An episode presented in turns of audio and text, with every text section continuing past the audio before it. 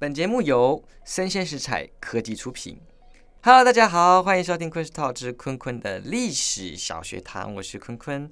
这是一个分享各种历史故事、奇闻异事的频道。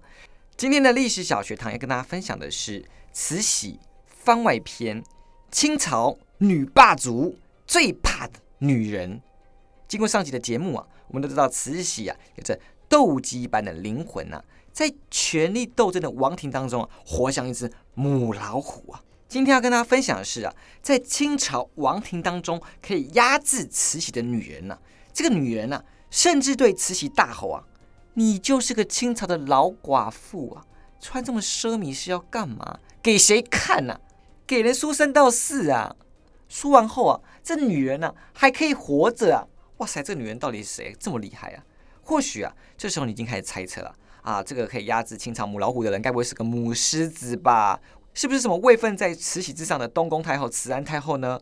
错，恰恰相反，这个可以压制慈禧的女人啊，不仅位分没有慈禧还高啊，性格也稳重，所以与其说是母狮子，还不如说是这个小白兔。这个小白兔到底是谁呢？她就是慈禧太后的养女啊，龙寿顾伦公主，人称大格格。为什么称作大格格啊？他是同治皇帝这辈。就这个这个辈分当中啊，最早出生的皇家子女，爸爸是咸丰皇帝的弟弟恭亲王奕欣，所以龙寿固伦公主啊是同治皇帝的堂姐。OK，这边帮大家科普个小知识：清朝的公主的封号是有分等级的，最高的公主是皇后所出公主，可分为固伦公主；皇帝的其他妃嫔的公主呢，是可以封为和硕公主。那如果你是亲王之女啊，最高可封为郡主。所以啊，理论上来说，恭亲王之女本来应该只是叉叉郡主，但是为什么她可以连跳两级，从和硕又跳到固伦，她直接跳到固伦了，达到嫡出公主才有的封号呢？原来是这位格格啊，她深受她的伯父，也就是当时的咸丰皇帝的深爱。咸丰皇帝那时候还没有儿子跟女儿啊，所以常常啊，他把他这个。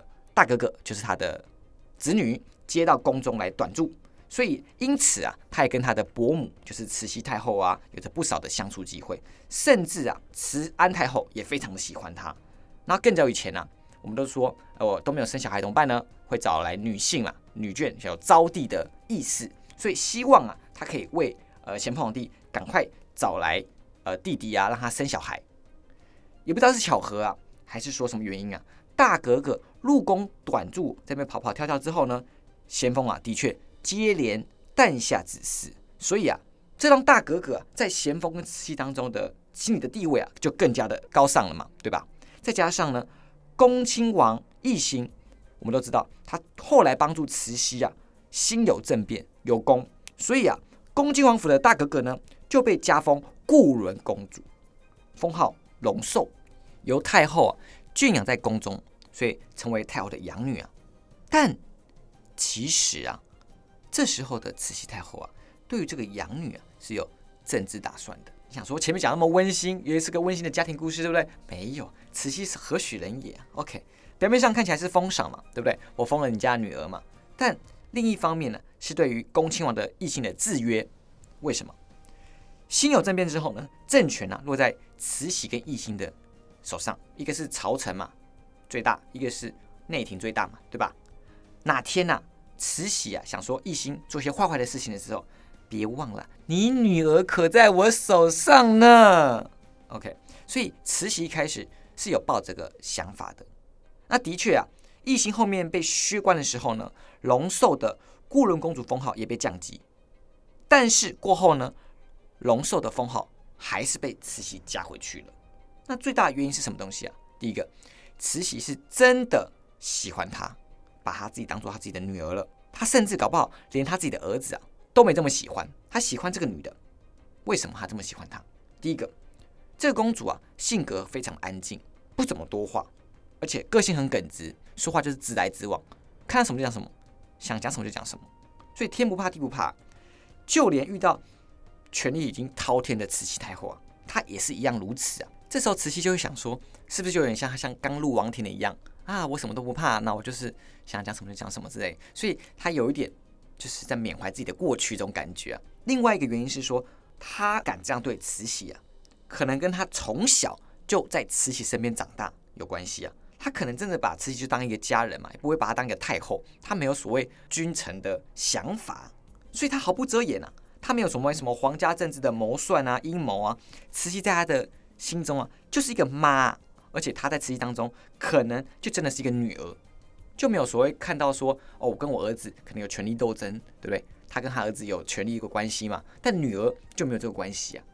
啊，第二点，他们的背景啊十分的相似，同病相怜。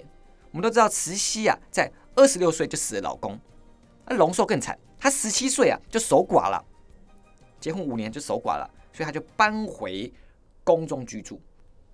这两个人啊，年纪轻轻啊，都死了丈夫啊，缺乏陪伴，在这个偌大的紫禁城当中，面对朝堂的明争暗斗啊，回到深宫当中，总是需要有人可以说出内心话吧。OK，所以这是慈禧跟她同病相怜的原因啊。第三个，龙寿啊，并不会威胁到慈禧的政治地位，因为龙寿你再怎么尊贵，你不会像我儿子一样有皇皇位的继承权嘛，对吧？所以啊，你也只能是个公主，你永远不会越过太后。OK，所以龙寿公主啊，个性简朴啊，由于年纪非常轻就守了寡，她不怎么爱打扮，也不爱保养，她年纪轻轻啊，就被形容说像个老太婆一样。OK。但是比较起来，慈禧太后啊，她更在乎自己的外在妆容啊，跟保养啊，这一点呢，龙寿呢就常常抓着慈禧碎念。就像开头提到说啊，他看见慈禧在深宫当中打扮妖艳啊，就会发脾气念半天，所以搞得慈禧每次到说啊，他要来了，就他女儿要来了，怎么办？怎么办？对不对？所以他就不敢化什么妆啊，然后也不敢穿什么素雅的衣服啊。他不想要听他女儿每天那边碎念碎碎碎碎念念，但其实这事情好像就是一个很日常、很家常的事情，就知道哦，他的女儿就是来会来讲一些很机车的话。他没有不爱他女儿，他每次知道他女儿要来啊，他还是会准备他喜欢的吃食，就些零食啊，然后很多重要的事情啊，他也会问他女儿的意见。或许啊，这也是一个权力滔天的太后，在天天面对朝堂的尔虞我诈，让自己啊可以活得好像像一个活人一样的一种方式啊。就好像她不是一个宫斗的机器，她终于是一个普通人家的妈妈、母亲，有一个女儿啊，好像真的会在意自己的一切，关心自己的一切。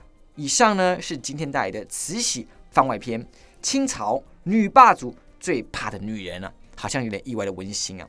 紧接着呢，我们下集的正片呢会带来慈禧太后的下集，请不要错过喽！啊，绝对不是温馨的故事啊！啊，我们要要掀起很多你对历史重新的认知。一定不要错过！喜欢的话呢，请订阅我，并给我五星好评，也欢迎留言讨论哦。我是坤坤，我们下次见，拜拜。